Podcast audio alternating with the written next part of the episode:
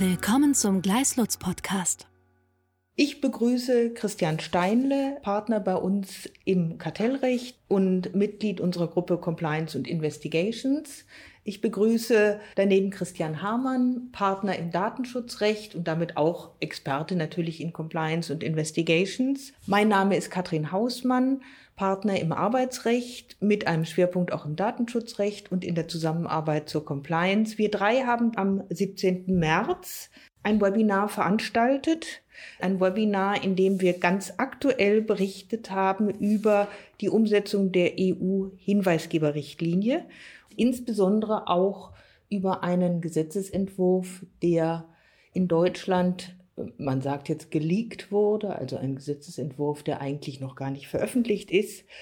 Und äh, für alle diejenigen, die da nicht teilnehmen konnten an dem Webinar, das insgesamt 60 Minuten ging, möchten wir gerne zusammenfassen, was wir da besprochen haben. Christian Steinle, willst du in wenigen Worten, in wenigen Sätzen für die, die es verpasst haben, zusammenfassen, was es Neues zu wissen gibt zu diesem Entwurf und zur Umsetzung der Richtlinie. Ja, sehr gerne, Katrin. Die EU-Hinweisgeberrichtlinie muss von den Mitgliedstaaten bis zum 17. Dezember diesen Jahres in nationales Recht umgesetzt werden. In Deutschland gibt es, äh, du hattest es gerade gesagt, einen inoffiziellen Referentenentwurf des Bundesministeriums der Justiz und Verbraucherschutz.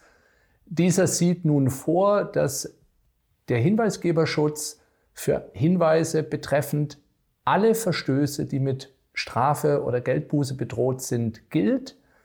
Anders als die EU-Richtlinie, die nur für Verstöße gegen EU-Recht äh, diesen Hinweisgeberschutz vorsieht, soll also jeder Hinweisgeber, wenn er einen solchen Verstoß äh, meldet, geschützt sein. Damit sind Verstöße aus dem Strafrecht, Wettbewerbsrecht, öffentliches Auftragswesen, Datenschutz und so weiter vom Hinweisgeberschutz umfasst. Der Hinweisgeber muss keine stichhaltigen Beweise präsentieren. Er genießt auch dann Schutz, wenn sich seine Meldung als unzutreffend herausstellt.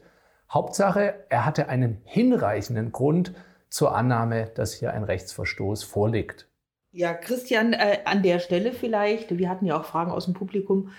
Die Frage, was ein hinreichender Grund ist, kann uns natürlich im Moment noch keiner zuverlässig beantworten. Da kann man versuchen, Definitionen zu finden. Aber abschließend lässt sich das sicher nicht beantworten. Oder siehst du es anders? Nein, das kann man noch nicht abschließend beantworten, aber man wird angesichts der Zielsetzung der Richtlinie wohl nicht umhin kommen zu sagen, der Schutz ist sehr weit zu verstehen. Und übrigens auch anonyme Hinweisgeber genießen diesen Schutz. Die Mitgliedstaaten sind zwar nicht verpflichtet, von den Unternehmen zu verlangen, dass Hinweise anonym eingehen können. Allerdings, wenn eben ein anonymer Hinweis gemacht wird und der anonyme Hinweisgeber dann enttarnt wird, dann muss er den Schutz vor Repressalien genießen, den die Richtlinie vorsieht. Stichwort Anonymität, äh, gibst du das Stichwort für Christian Hamann, der ja in seinem Teilreferat, aber auch auf viele Fragen aus, den, äh, aus dem Zuhörerkreis dann vertieft hat. Die Frage, wie verträgt sich eigentlich dieses Modell des anonymen Hinweises mit datenschutzrechtlichen Konzepten? Christian, willst du da eine Zusammenfassung dessen geben, was wir erörtert haben? Ja, sehr gerne. Nicht? Also da kommt ja zum Ausdruck in, in deiner Frage schon, dass es zwischen äh, dem äh, Konzept ähm, Hinweisgeberschutz und dem dahinterliegenden Anliegen, möglichst ähm, umfassend Compliance-Vorfälle aufklären äh, zu können und dem Datenschutz so ein gewisses Spannungsverhältnis gibt. Ähm, die äh, Hinweisgeberrichtlinie und der Entwurf des Hinweisgeberschutzgesetzes äh, lösen also selbst dieses Spannungsverhältnis nicht wirklich auf, sondern äh, sagen nur, äh, Hinweisgeberschutzsysteme müssen im Einklang mit Datenschutzrecht betrieben werden. Ähm, das heißt äh, zum einen, also ich muss aufpassen, dass ich nicht bei der Einrichtung, beim Betrieb eines solchen Systems äh, mir selber neue Compliance-Probleme schaffe, indem ich eben gegen Datenschutz verstoße ich muss also die Datenschutzgrundsätze ähm, beachten.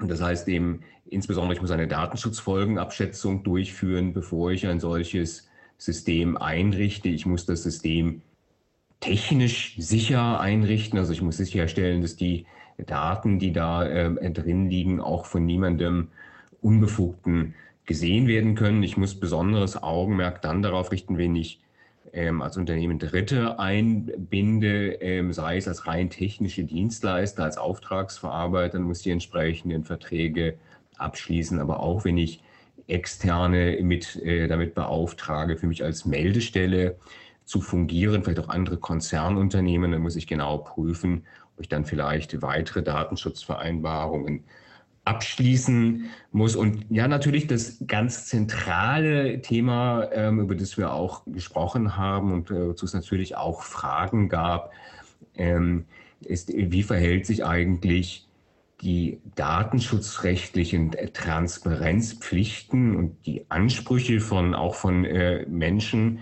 die Gegenstand vielleicht eines, eines Hinweises äh, auf Compliance-Verstöße sind, auf ähm, Information und Auskunft über das, was mit ihren Daten passiert, mit dem Anliegen der Richtlinie, die Identität von Hinweisgebern zu schützen.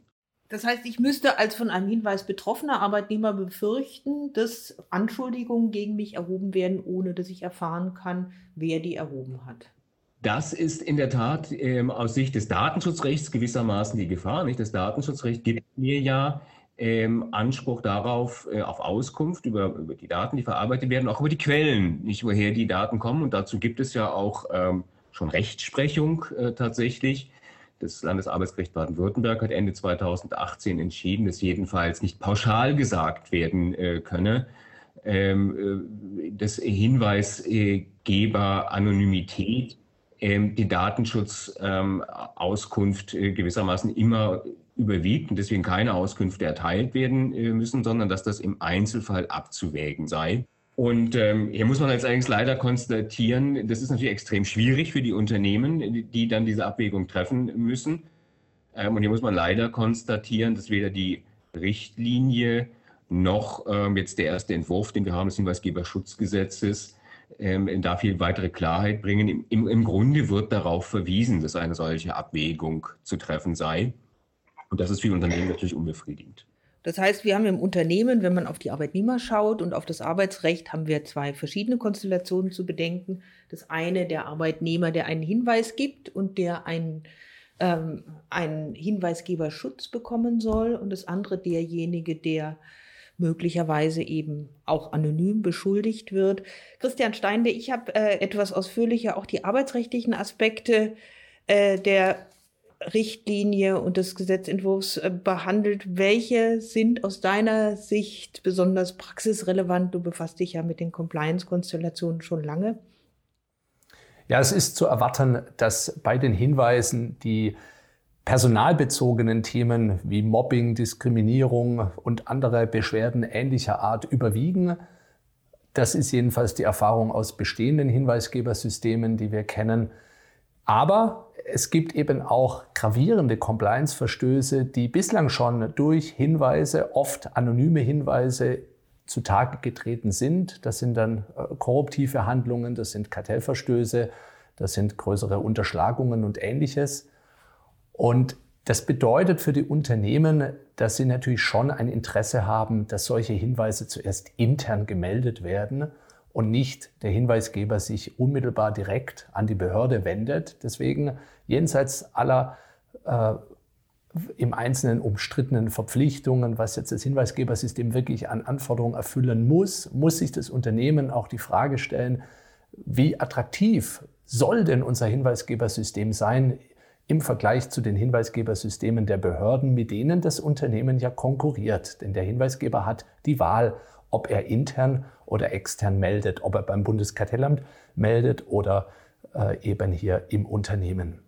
Ja, und da wird er natürlich, wenn er sich überlegt, ob er extern oder intern meldet, möglicherweise bei dem internen Meldesystem immer eher die Befürchtung haben, dass die Meldung ihm zugeordnet wird, vielleicht sogar selbst dann, wenn er anonym meldet. Deswegen wird er in seine Entscheidung vielleicht auch den Umfang dieses Schutzes vor Repressalien einwerten, den Schutz, den diese Richtlinie und das Umsetzungsgesetz gewähren will. Wir haben ausführlicher darüber gesprochen, dass es eine vergleichbare Regelung schon gibt im deutschen Arbeitsrecht. Es gibt das Maßregelungsverbot. Das Maßregelungsverbot soll auch davor schützen, dass jemand Nachteile erleidet ähm, als Reaktion darauf, dass er Rechte äh, geltend gemacht hat oder, oder dass er eine Rechtsposition ausgenutzt hat, die ihm zusteht.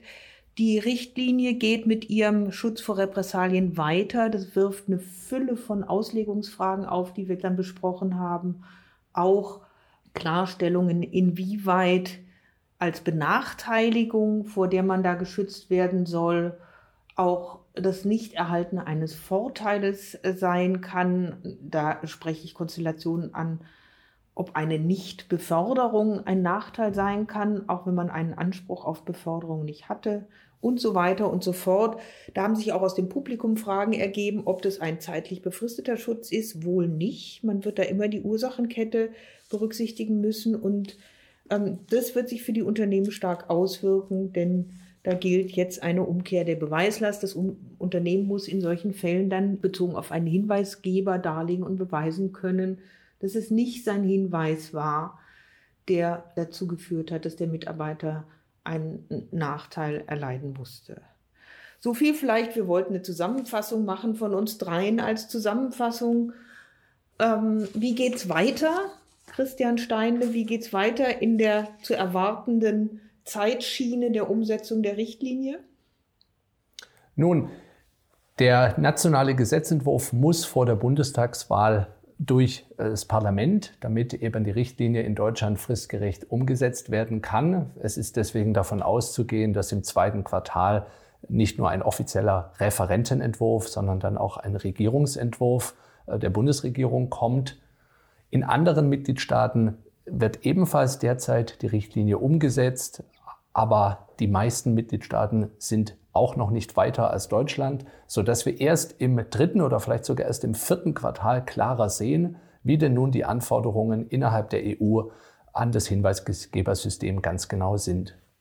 Ja, vielen Dank, Christian Steinle, und vielen Dank dir auch, Christian Hamann. Ich denke, wir konnten jetzt die wesentlichen Inhalte zusammenfassen, sodass die, die da nicht teilnehmen konnten, ähm, einen Überblick haben dessen, was wir da besprochen haben und was es zu wissen gibt, insbesondere was es dazu vielleicht auch noch an zusätzlichen Informationen zu finden gibt, gerne auch natürlich mit einem Anruf bei uns. Danke sehr.